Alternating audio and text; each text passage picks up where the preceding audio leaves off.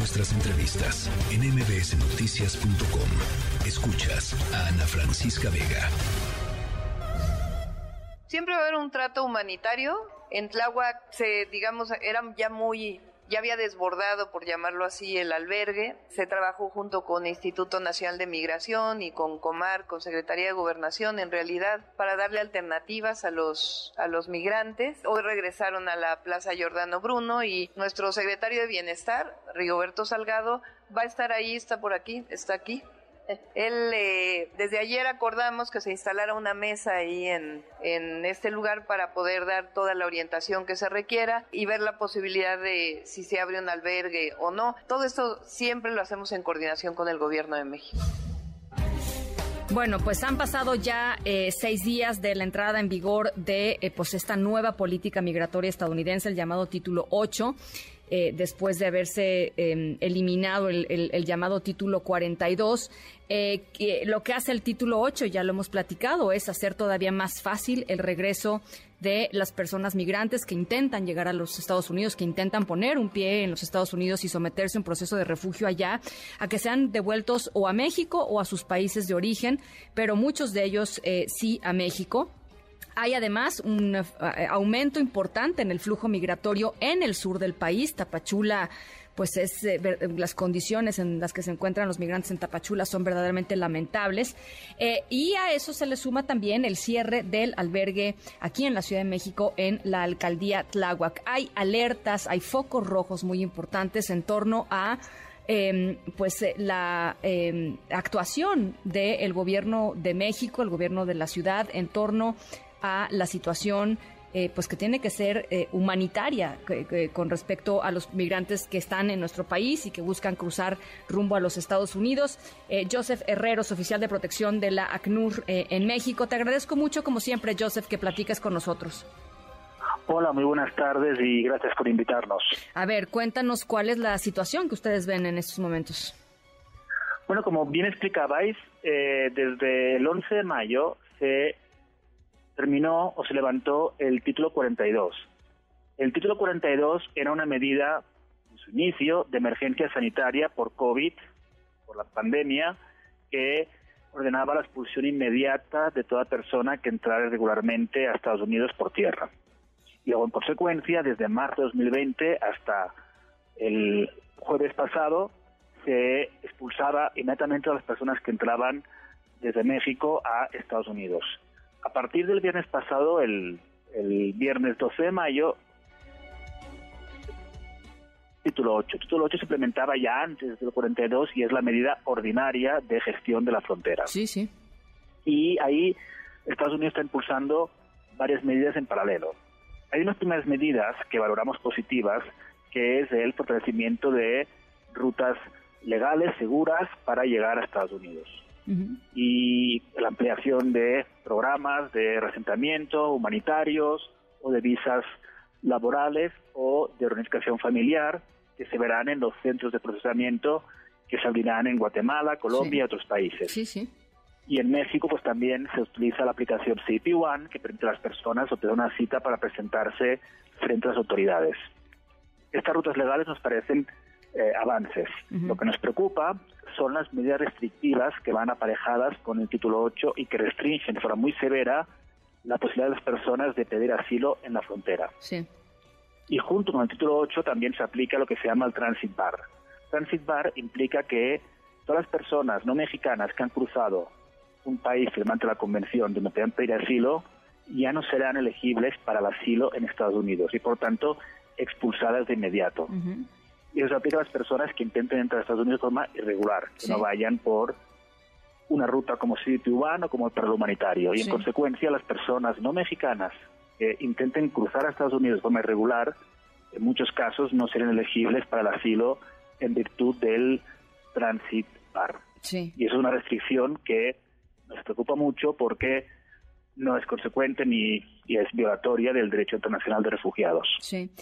Eh, Joseph, el, eh, tanto el gobierno de Estados Unidos como el gobierno mexicano reiteradamente en sus comunicaciones en torno al, tema migratorio hablan de que construyen una política migratoria eh, humanitaria. Em, ¿Cuál es la opinión de, de, la CNUR en ese sentido? Porque, digo, finalmente lo que vemos es migrantes viviendo en condiciones verdaderamente eh, deplorables eh, en, ciudades fronterizas mexicanas, en condiciones muy, muy poco dignas. Eh, no vemos que haya, por ejemplo, un programa financiero de los Estados Unidos para poner quizá ayudas y albergues en, en, México o en otros países que puedan sostener dignamente a estas personas. En fin, yo no sé dónde ven ellos el tema humanitario, pero sí me gustaría pues conocer la, la opinión de la ACNUR. Nosotros pensamos que el establecer rutas seguras y legales para que las personas que lo deseen puedan llegar a Estados Unidos es positivo. Y luego que se amplíen las rutas legales nos parece un buen avance. Pero nos preocupa mucho que hayan restricciones al derecho de pedir asilo en la frontera. Claro. Y si bien a través de Naciones Unidas, de ONGs, hay muchos apoyos a los albergues en la región y en México, no es suficiente y no alcanza sí. por el número de personas que están llegando o que transitan por México o que llegan a México. Y adicionalmente, si hay personas no mexicanas que son deportadas de Estados Unidos a México, nos preocupa que eh, no hay un plan claro para recepción humanitaria de estas personas, dónde van a quedarse, en qué albergues, qué documentación migratoria van a tener, qué opciones pueden tener a futuro. Pensamos que tienen que haber también soluciones pensadas por si hay personas que van a ser expulsadas de Estados Unidos a México en virtud del transit bar. Luego, resumiendo, valoramos que haya rutas legales seguras, valoramos que haya el programa de paro humanitario, que se expandan las rutas legales, pero nos preocupan las restricciones al derecho de pedir asilo. Sí. Eh, y otro de los temas que, que, hemos eh, pues detectado eh, desde el trabajo periodístico, Joseph, tiene que ver con la falta de información de los migrantes. Constantemente escuchamos a los migrantes decir, nos quedamos formados cuatro, cinco, seis, siete, ocho horas, llevamos formados diez días en las oficinas de Tapachula y nadie nos dice nada. Eh, el derecho a la información de las personas migrantes también es un derecho eh, humano al que tendrían que tener acceso. Eh, y, pues por, por lo que notamos nosotros y la opinión de la CNUR me interesa también mucho, pues no, no se está dando así. Sí nos preocupa y estamos trabajando muy fuerte en todo el tema de información para las personas eh, solicitantes de asilo o migrantes. Y de hecho cuando yo empecé la entrevista le explicaba de el título 42, título 8, asilo en frontera. Yo estoy convencido que muchos oyentes se confundieron también. Pues imagínense las personas que están pensando en pedir asilo o llegar a Estados Unidos. Es lógico, están muy confundidas. Lo que es, y estamos trabajando mucho en esa línea, en que las personas tengan la información correcta, actualizada, para que puedan tomar sus decisiones informadas. Y los cambios en las políticas siempre generan mucha confusión, generan dudas, y también hay eh, quienes aprovechan como las redes de tráfico de personas, etcétera.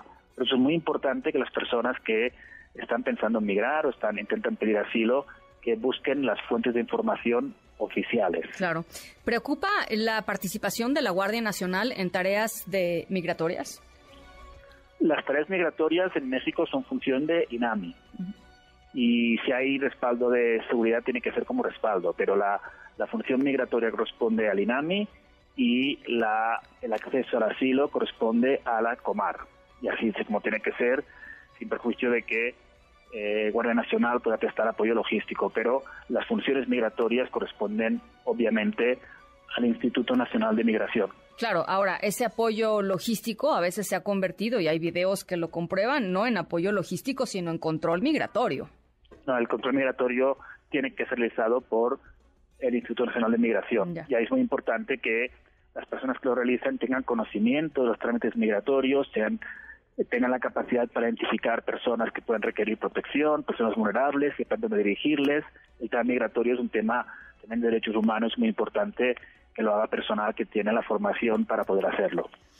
Bueno, pues eh, importante lo, que nos lo que nos dices, Joseph. Eh, ojalá que podamos seguir conversando sobre esto. Apenas son eh, pues algunos días desde la finalización del, llamado título 42 y, e iremos viendo cómo pues cómo van fluyendo, digamos, los, los flujos migratorios eh, entre México y Estados Unidos, porque hay quienes dicen que puede haber una verdadera crisis eh, eh, en, en algunas ciudades fronterizas, crisis que ya hemos visto desafortunadamente en algunos lugares.